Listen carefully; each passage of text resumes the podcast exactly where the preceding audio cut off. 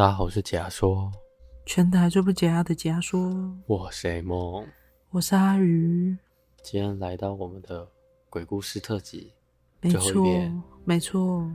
其实我们之前在 IG 上是有分享过，我们某一集其实是有录到比较奇怪的声音。对，那时候 A 梦跟我讲的时候，我吓到，我想说怎么可能？就是我会觉得可怕，不能讲可，我会觉得很怪，是因为其实那时候我捡到的时候，我想是不是把它剪掉好了，毕竟就是一个奇怪的声音。然后这一次就过了，可是没有想到隔一天，阿宇在这时候，我没有让跟他讲任何就有关这件事。他突然跟我讲说，就是录音的时候，有时候会录到一些怪声音之类的话题，这样，然后瞬间鸡皮疙瘩就飞起来。我想说奇怪，我明明就没跟你讲，你为什么这么碰巧就跟我讲这件事情？所以我就把那段声音剪出来，嗯，然后就播给阿宇听。然后以下是这个声音的片段。大家好，我们是解压说。全台最不解压的解压说，今年我们想要提供新的节目，就是我们要分享一下国外或者国内的搞笑的冷新闻，就是一些比较特别的、比较有趣的新闻。对，因为当时 A 梦跟我讲的时候，我还蛮不相信的，是他播给我听。我那时候因为我们剪剪辑是有两轨，我应该想说奇怪，阿宇在发出什么奇怪的女孩的声音这样，然后我就。把他那边拿出来剪，我发现哎，他、怎么不见了？我怎么找不到这样？然后结果没有想到那个声音是在我这里。大家好，我们是解压说，这一次是我们的冷知识系列，嗯，冷压缩系列，国外或者国内的搞笑的冷新闻。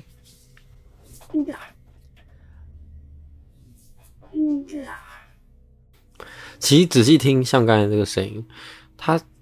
我们已经检查过身边的，就是比如说设备是不可能发出一个，其他是有接近一个女生的声音。你就是想试看看跟她一模一样声音能不能制造出来，是不是？做不到。嗯。可是我原本是把它剪掉的，可是最后想说算了，其实就 maybe 他们想跟我们一起录音，所以我就放在那边。我觉得有录到也是好事啊，代表我们两个人其实还有第三个人想要一起录音。嗯，而且在我这边，我好可怕。那你要不要稍微环顾一下四周？好了，我们就撇开这个，那我一样就进入我们的。对，今天我们一样要分享两则鬼故事，因为这个月刚好就是有鬼月嘛。可是因为我们那时候就是想说要在鬼月时期分享，那没关系，反正就是在。月底，那我们就要来分享我们亲身体验，或者是我们身边周遭人的故事。对、欸，那你今天带来的故事应该是上一集讲的影视系的那个学妹的故事吧？没错，就是上上一次特辑就有讲到说，我要分享学妹呢，他们在拍摄时有人疑似中邪的故事。那我们就来学妹中邪事件。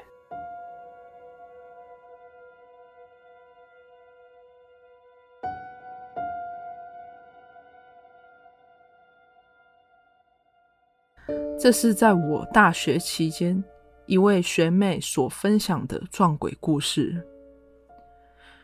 我学妹呢是影视设计系，基本上功课就是很常需要拍摄、写脚本、剪影片。在他们的学期末作业呢，要交的是微电影，所以在学校到处常看。因为剧情的关系呢，需要找到一个空房间的背景。但基本上宿舍几乎都是满层，没有空房间可以借。但是找着找着，他们就找到了女舍的某一栋的五楼。那基本上那一层是没有人住的。在第一次场勘的时候呢，只有学妹跟她的组长两个人去看过场地。而实际上呢，他们这一组其实是有六个女生。在正式开拍后呢，他们全员到五楼女宿的走廊。拍摄前，相机跟灯光原本都还是正常的，但是在开拍时，相机突然拍到一半卡住。很奇怪的是，灯也时不时会灭掉。在拍摄的时候呢，其实一直都有状况，就是拍摄不顺利。然后其中有一个 B 组员呢，他像是中邪一样，突然就开始胡言乱语，讲了一些听不懂的话。所以大家一开始吓到说：“哎，他怎么了？”其中有一个 A 组员呢，赶快就安抚他说，跟大家解释说，他可能只是太累了。A 组员说：“今天的拍摄不顺利，我们下次再补拍。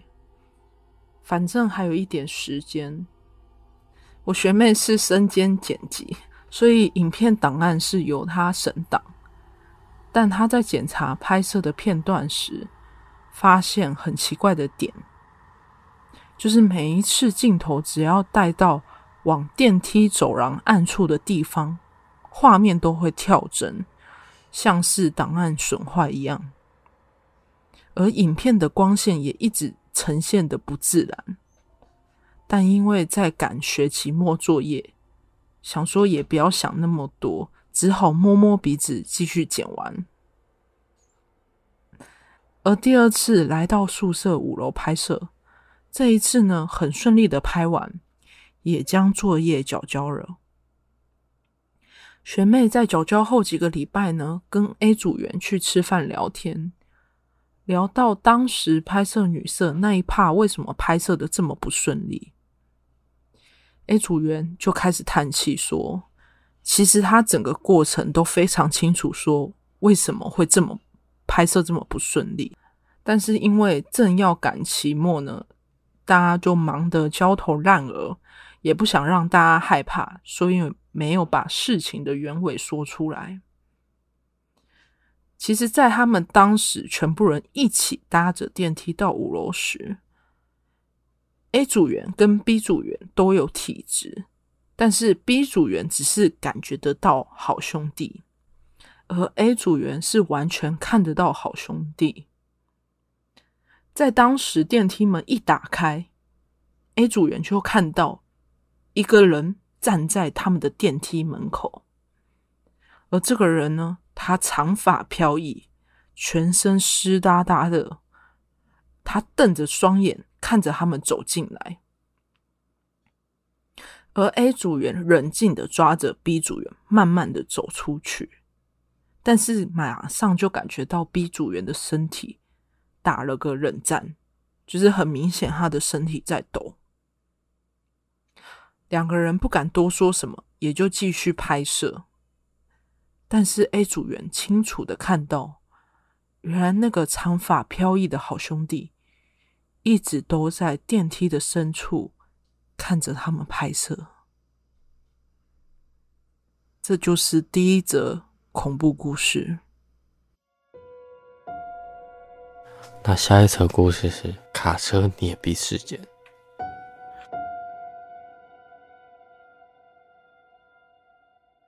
那这个故事发生在大概是一八九五年或一八九九年那一段时间，对夫妻呢，他们那时候在三峡的那种产业道路上开着车，那因为很晚了，差不多是半夜，他们开的车本来视线就不清楚，然后他们那种产业道路就是那种两道两道，你会看到对面的车道嘛，突然那个夫妻的老婆就看到对向的车道有一个小朋友。